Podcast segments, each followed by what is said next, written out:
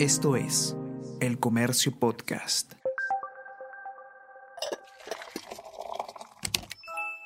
Hola, hola, ¿cómo están? Buenos días, espero que hayan amanecido bien. Está con ustedes con Ariana Lira y hoy tenemos que hablar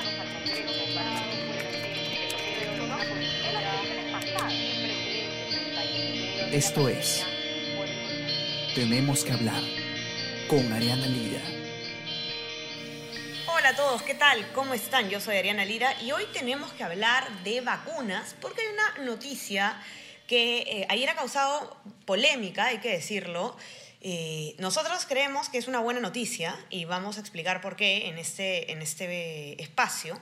Y es que el Estado ha permitido, eh, a través de un decreto supremo que ha emitido el gobierno, ha permitido que los, las entidades privadas, laboratorios privados, etcétera, puedan importar las eh, vacunas contra el coronavirus y venderlas.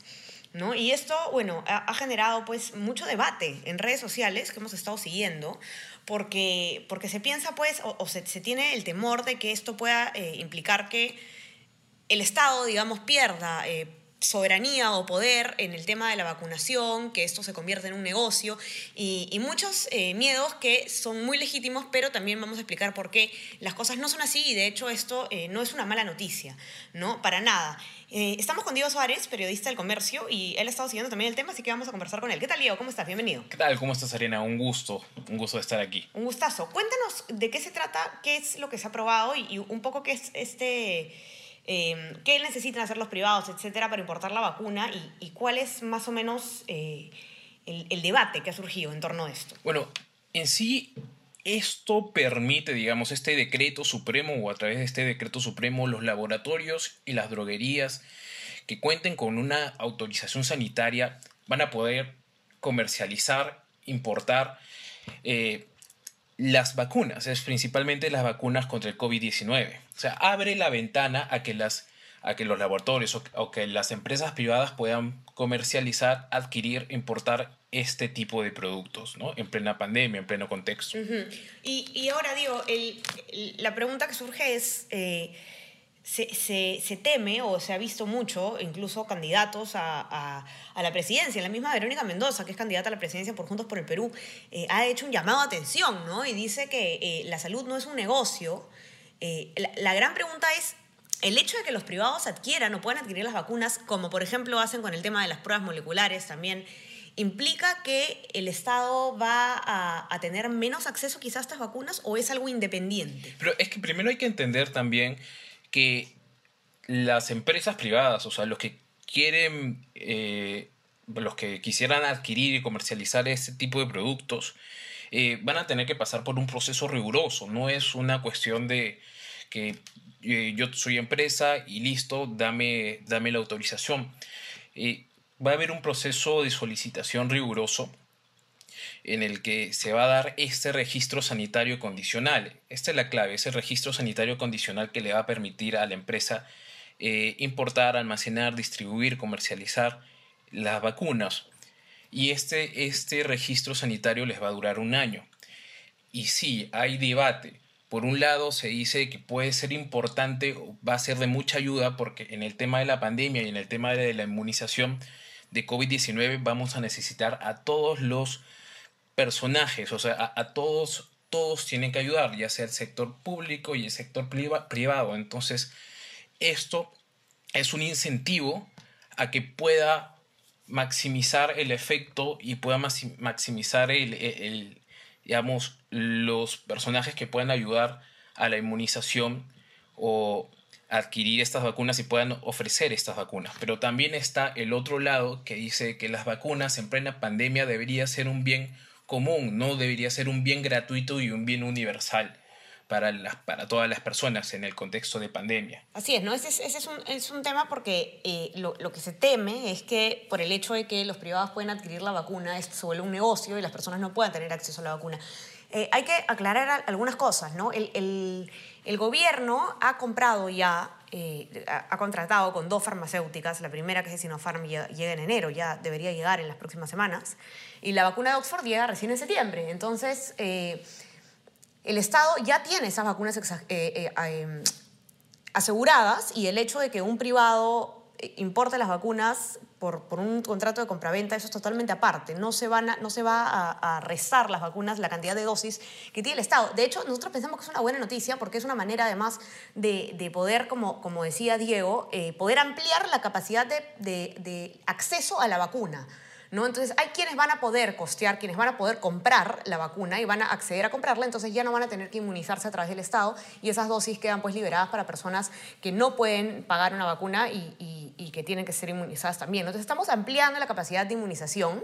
y no, esto no le está generando ninguna pérdida al Estado en, en términos de, de las dosis que ya ha comprado, ¿no? Entonces, eh, definitivamente va a ser un- va a ser un, un debate, pero tenemos que recordar que eh, el Estado tiene que jugar en pared con el privado en una emergencia porque todos tenemos que colaborar, ¿no? Y, todos tenemos que, eh, cada uno desde su trinchera, eh, aportar o, ver eh, cómo, cómo puede, digamos, colaborar a este tema, ¿no? Entonces, de todas maneras, el Estado sí necesita la mano de un privado y esperemos que además esto se haga, como dices Diego, cumpliendo con, con- los- con las normas estrictas, sanitarias y los protocolos que se establecen. No, No es que cualquiera va a poder importar una vacuna y se va a crear pues, este, un, un mercado de vacunas eh, manejadas por gente que no, no tiene, no tiene la capacidad, ¿no? Claro, y también no creo que este proceso, digamos, eh, sea inmediato. No es como que para este año ya eh, empresas farmacéuticas o laboratorios aquí en Perú adquieran las, las vacunas y ya empiecen a ofrecerlas. ¿no? Eh, en mi opinión va a ser es un proceso largo mientras eh, se, se ponen, se, se den los reglamentos específicos y normas específicos para regular todo esto.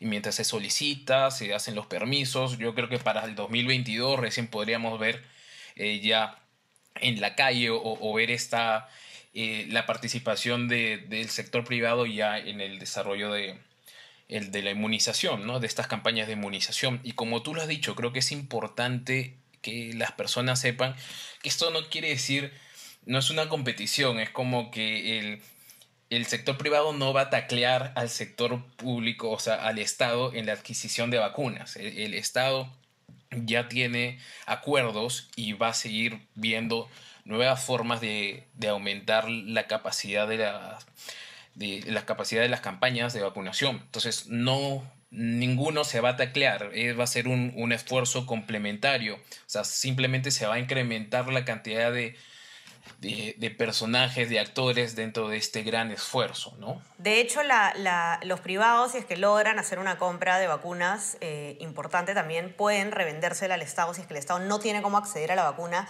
de otra manera, ¿no? Es decir, si el Estado logra eh, negociar y, y conseguir dosis y puede vendérselas al Estado también cuando el Estado no tiene dónde más comprar, es también un, un, digamos, un- algo positivo, ¿no? Sí, porque también es, eh, como lo dice el, decreto, entre al- algunos de sus re- requisitos y algunas de sus, de sus definiciones, es un tema también de necesidad médica no cubierta, ¿no?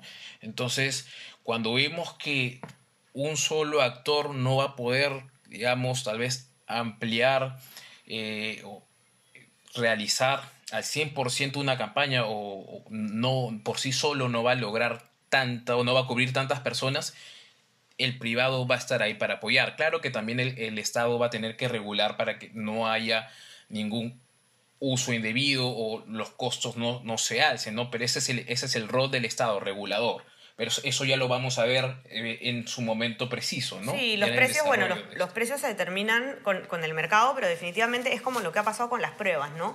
Eh, eh, Ustedes hubieran imaginado que no haya habido eh, participación de los privados en la venta de, de pruebas para el coronavirus, definitivamente estaríamos eh, en un problema bastante más grave en el que ya nos encontramos, ¿no? El hecho, el Estado no se da abasto para, para una pandemia como esta solo y se necesita usar, pues, es- todos los recursos que tengamos a la mano.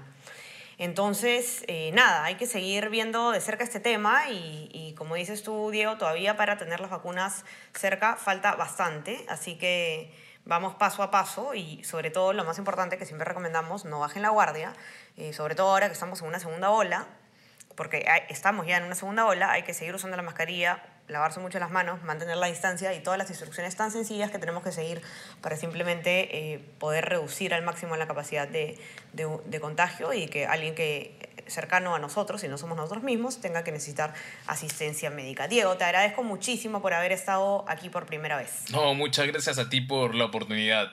Cuídate mucho, Diego. Ya conversamos. Y todos los que nos escuchan ya saben que pueden entrar a leer la nota en nuestra web, elcomercio.pe, también a nuestra versión impresa. Y no se olviden de suscribirse a nuestras plataformas para que puedan escuchar todos nuestros podcasts. Estamos en Spotify, en Apple Podcast. Y también, si es que quieren recibir lo mejor de nuestro contenido a lo largo del día, ya saben que se pueden suscribir a nuestro WhatsApp, El Comercio Te Informa.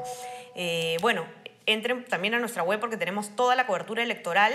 Y hoy día tenemos un debate electoral también Así que no, no se olviden de conectarse, lo voy a moderar yo. A las 10 de la mañana van a competir candidatos a la vicepresidencia del Partido Nacionalista y del PPC. Así que atentos, lo vamos a transmitir a las 10 de la mañana desde el Facebook del comercio o si no desde una nota que está también en nuestra portada, así que ahí pueden acceder. Hay un informe muy interesante que yo recomendé ayer y lo vuelvo a recomendar hoy día. No es un informe, de hecho es una plataforma de la Unidad de Periodismo de Datos del Comercio que te permite buscar por candidato, por partido, por delito, eh, todos los antecedentes que tienen los candidatos al Congreso.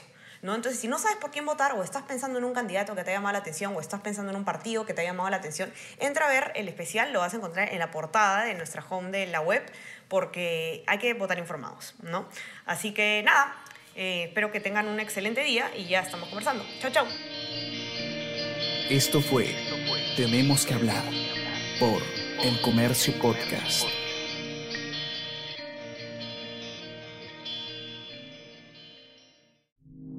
Esto fue El Comercio Podcast.